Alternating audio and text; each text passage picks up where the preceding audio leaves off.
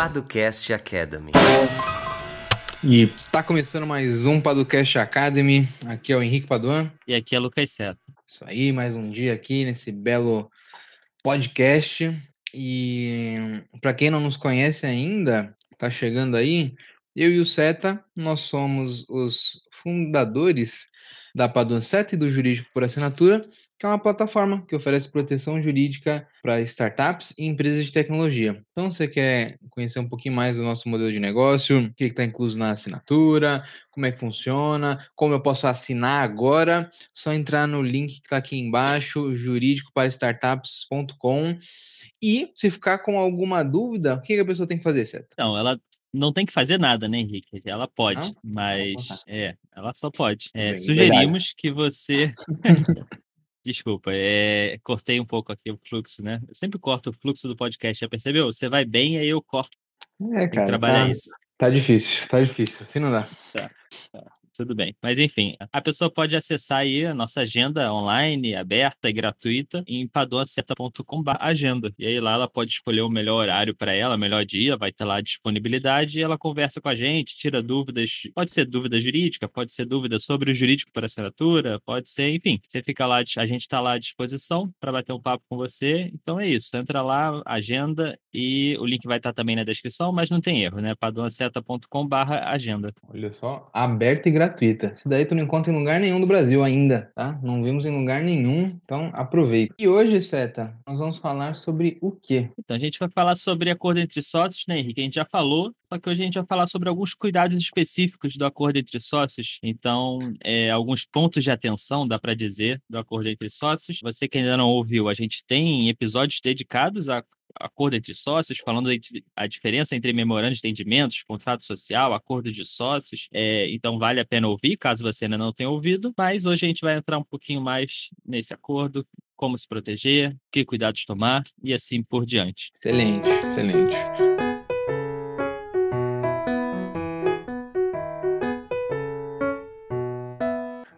Só para refrescar a memória dos nossos queridos ouvintes, uh, Acordo entre Sócios é um documento que regula as questões internas da sociedade, né? Dentro desse documento você vai trabalhar as diversas questões ali, como modo de tomada de decisão, administração, uh, modo de saída, enfim, a gente vai falar disso de maneira mais específica no episódio de hoje, mas é um documento que regula essas questões internas.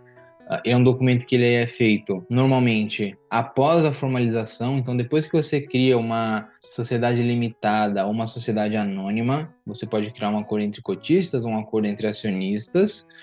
Uh, ele é um documento que não necessariamente precisa ser levado a público. Se for um acordo entre acionistas e dependendo da sociedade anônima, talvez ele tenha que ser levado a público, mas no geral, e quando você fala de sociedades limitadas, ele não necessariamente precisa ser registrado na junta comercial. Então, ele é um documento privado, por isso que você pode tratar de questões mais sensíveis nesse documento sem que fique aberto ao público, né? Não é que nem um contrato social que você precisa registrar e qualquer pessoa pode consultar, certo? Exato. E vale relembrar também sobre essa questão do acordo entre sócios que o contrato social pode ter um papel vital, né, Henrique, na elaboração, porque, é, por exemplo, se a gente está falando em uma sociedade limitada, você tem que ter, tomar alguns cuidados no próprio contrato social para que esse acordo entre sócios seja considerado válido, né? Então, vale já deixar essa, essa, essa dica, dá para dizer, de que o contrato social, às vezes, você pegar um modelo ou você seguir ali o, é, cegamente o que, o que a contabilidade coloca, pode não ser exatamente o essencial para você ou o melhor, porque de repente isso pode trazer um prejuízo no futuro. Então, para fazer um acordo entre sócios, talvez você tenha que alterar o seu contrato social ou caso você esteja formalizando o seu negócio, preste atenção desde já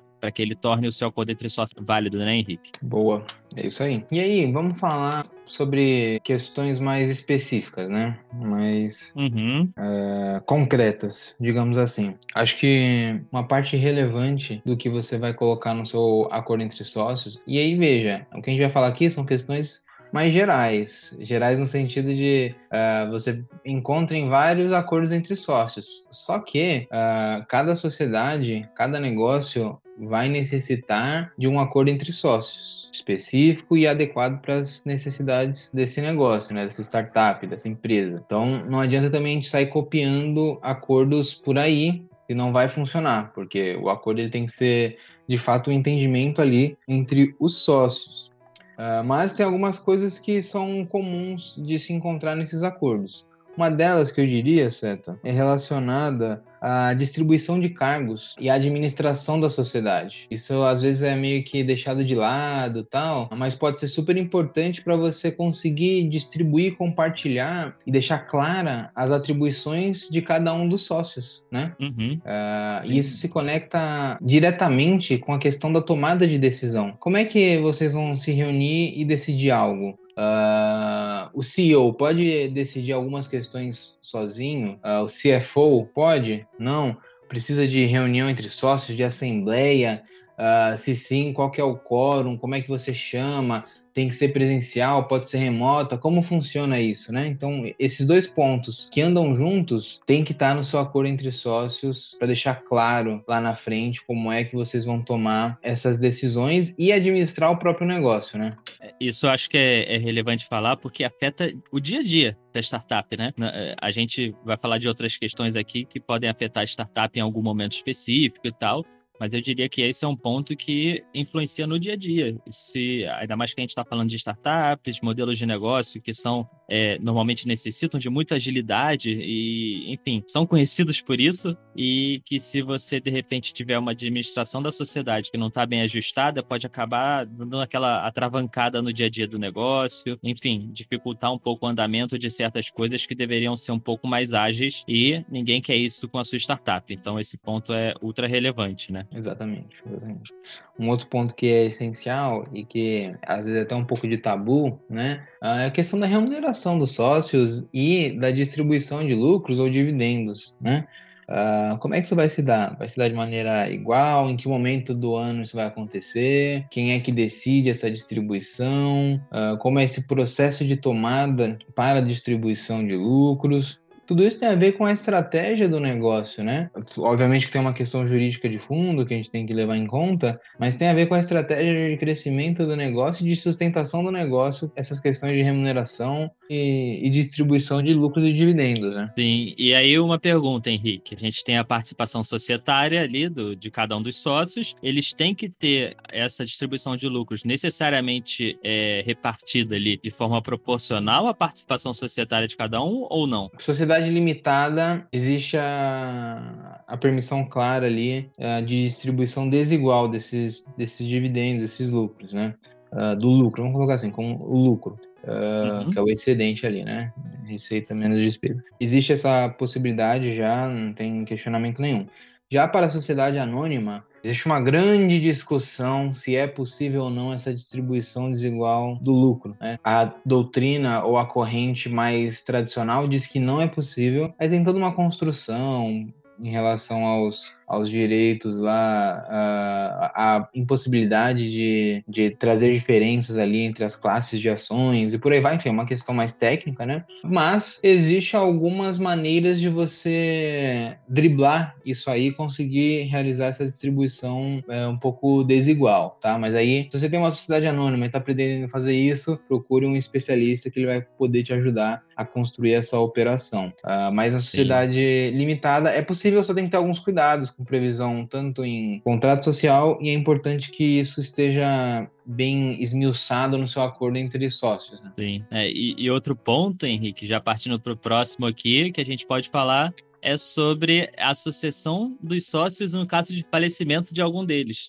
Né? Esse é um uhum. assunto pesado, né? Às vezes, de se falar e tal. Poxa, não vamos falar isso, é uma coisa que é raro de acontecer e etc. Mas que tem que estar tá lá, né? Diferentemente do que eu falei ali da administração da sociedade, que é algo que impacta no dia a dia, isso não é algo que impacta no dia a dia, mas é super importante estar previsto para que a gente saiba o que vai acontecer caso isso aconteça, né? Acontecer caso aconteça. Mas enfim. Sim, porque Vai que alguém falece, os herdeiros dele vão entrar na sociedade? Isso pode ser um problema, né? A gente não sabe como é que é a relação dos sócios com os herdeiros. E herdeiros uhum. são filhos, esposa ou, ou marido. São questões bem delicadas, né? Ah, que, que é bom que você já deixe pré-estabelecido lá no início, porque depois que acontece é muito mais difícil de você resolver essa questão. Sim. É, e o outro ponto também similar, entre aspas, né, a, é a parte da resolução de conflitos, né? A gente já fala disso em vários episódios sobre resolução de conflitos, tem até um episódio dedicado só a falar dos métodos alternativos de resolução de conflitos, como a mediação, arbitragem, etc. E é bom que o acordo entre sócios preveja isso se houver algum tipo de conflito entre os sócios, que não seja resolvido ali imediatamente, né, pelo acordo, é, como é que a gente vai resolver isso? Então, será que o judiciário é o melhor caminho ou será que é a arbitragem? Dá pra gente cravar que é arbitragem, Henrique, ou será que é caso a caso? É, sim. Acho que tudo depende da relação, né? Uhum. Que você tá travando os valores, os valores, né, pecuniários. É, a quantidade de dinheiro, a complexidade dos conflitos. É, eu acho que esse é o, é o a que você tem que levar em conta aí para escolher o melhor método de resolução do seu conflito. Sim. E aí, Seta, uma coisa que pouca gente trabalha e que não é de tanto conhecimento assim do público em geral, não caiu ainda nas graças do público, são as cláusulas chamadas Deadlock Provisions. Uh, são cláusulas de resolução de impasses, digamos assim, né? Existe uma bem famosa que chama Buy or Sell, que é aquela que, uh, se você chega num impasse ali na sociedade, uh, as coisas não avançam mais, né? Você não tem quórum, tem um desentendimento ali entre os sócios. Isso funciona muito bem para sociedades tem duas pessoas só, né? Ah, ou então uma é, participação societária parecida entre os sócios, e aí você tem um número par, você não tem uma maioria clara. Enfim. Aquele momento que trava tudo, né? Putz, e agora? Uh, e aí, essa buy or sell é, é tipo assim: um sócio faz uma oferta para comprar a participação do outro sócio. E aí o sócio que recebe a oferta, ele pode ou vender pelo aquele valor ou comprar a participação do sócio que ofertou pelo preço que ele determinou. Então, o preço da oferta que eu faço é o preço que a outra parte vai ter que arcar com para comprar a minha participação. Vamos, vamos pegar um exemplo aqui, eu e o Seta, por exemplo se a gente tivesse um impasse aqui. Aí eu ia fazer uma oferta pro Seta. Seta, ah, eu compro a sua participação por, a gente, como a gente tá bombando aqui, por 10 milhões de reais. Aí o Seta teria duas opções. Ou ele vende a participação dele por 10 milhões de reais para mim, eu vou ficar com 100% e aí eu não tenho mais impasse nenhum. Ou ele vai comprar a minha participação por 10 milhões de reais. Então, pode parecer uma coisa muito louca, mas a gente trabalha aqui no na teoria dos jogos, né? Porque eu não posso falar um valor tão alto, porque eu vou ter que arcar com esse valor, ou tão baixo, porque se for muito baixo, a outra parte pode comprar minha participação. Enfim, essa é uma cláusula clássica de dessas deadlock provisions, uh, mas a gente tem outras. Aí tem uns nomes engraçados, né? Roleta russa, é, shotgun, tem umas coisas meio, meio engraçadinhas aí e que uh, são super importantes para constar no seu acordo entre sócios e você evitar problemas maiores, né? Então eles casam bem com essa questão de resolução de conflitos, que são situações distintas e o seu acordo tem que deixar claro que são situações distintas e que cada uma vai ser regulada de uma maneira. Muito bom. É, a cláusula de buy or sell é, é, interessante por causa disso que você falou, eu acho, né, Henrique? É, ah, é, é, difícil o espertinho se dar bem, né? Porque se ele bota um preço baixo, a outra parte vai comprar. E se ele bota um preço muito alto, ele tem que pagar. Então ele fica. Ele realmente tem que achar um preço justo ali, né? E para sair daquele impasse. Então enfim, algo, algo interessante aí que pouca gente sabe mesmo, né? E aí a gente tem algumas outras cláusulas e disposições do acordo entre sócios que a gente até comentou em episódios específicos, né, Henrique? Por exemplo, tag along, drag along, enfim, que, que são duas cláusulas que a gente tem um episódio dedicado a elas, então acho que é, que é válido a gente linkar esse episódio, que a pessoa que quiser entender mais a fundo. A gente tem a cláusula de não competição, que já é um pouco mais conhecida do, do público em geral, né? Uhum. Então, se algum deles sair da sociedade, como é que vai se dar essa relação? Ele pode continuar, ele pode é, abrir um outro negócio por sua mesma atividade econômica? Não, mas e se for algo que já é a atividade dele? Então, assim, a, a cláusula de não competição ela é conhecida, mas ela tem que ter alguns cuidados também, porque a gente não pode fazer com que ela seja abusiva a ponto de impedir que essa pessoa que saiu da sociedade é, deixe de exercer a atividade econômica dele. Então, é algo que tem que ter cuidado também, né, Henrique, quanto a isso, para a gente não tornar ela abusiva e acabar é, sendo anulada, por exemplo. Sim, exatamente. Além disso, tem questão de direito de preferência, né, Seta? E outras uhum. cláusulas como uh, uma opção de compra ou uma opção de venda, são coisas interessantes para a gente trabalhar. Nós temos artigos falando sobre isso. Uh, até acho que algum podcast, né? Falando sobre opção de compra, acho que a gente tem. Dias de preferência, com certeza a gente tem. E aí, são questões já um pouco batidas, mas que é importante você trabalhar no seu acordo entre sócios que deixam as coisas mais claras. Você não vai, não depende de uma interpretação de um juiz ou algo do tipo, né? Uh, é importante que isso esteja descrito no seu acordo e seja bem explícito. Outra coisa que é super relevante, certo? Acho que para a gente fechando aqui, é relacionada à propriedade intelectual, né? Nem sempre os acordos aí mais tradicionais preveem isso, mas tratando de startups, empresas de tecnologia, é importante que o seu acordo tenha lá uma disposição, um capítulo falando sobre a transferência da propriedade intelectual dos sócios para a sociedade. Para lá na frente uhum. o cara não falar, ah, não, uma parte aqui do software é meu, porque eu nunca transferi para a sociedade. E fui eu que criei, né? Então, você já mata esse tipo de discussão lá na frente, já deixa tudo bem claro e garante ali o patrimônio da sociedade. Aquele registro do INPI que foi feito no nome de um sócio, nunca foi passado para a sociedade, aí ele sai e fala assim: não, mas o registro está no meu nome, não é da sociedade, né? Coisas uhum. bobas que podem dar um problema grande, né? Sim, exatamente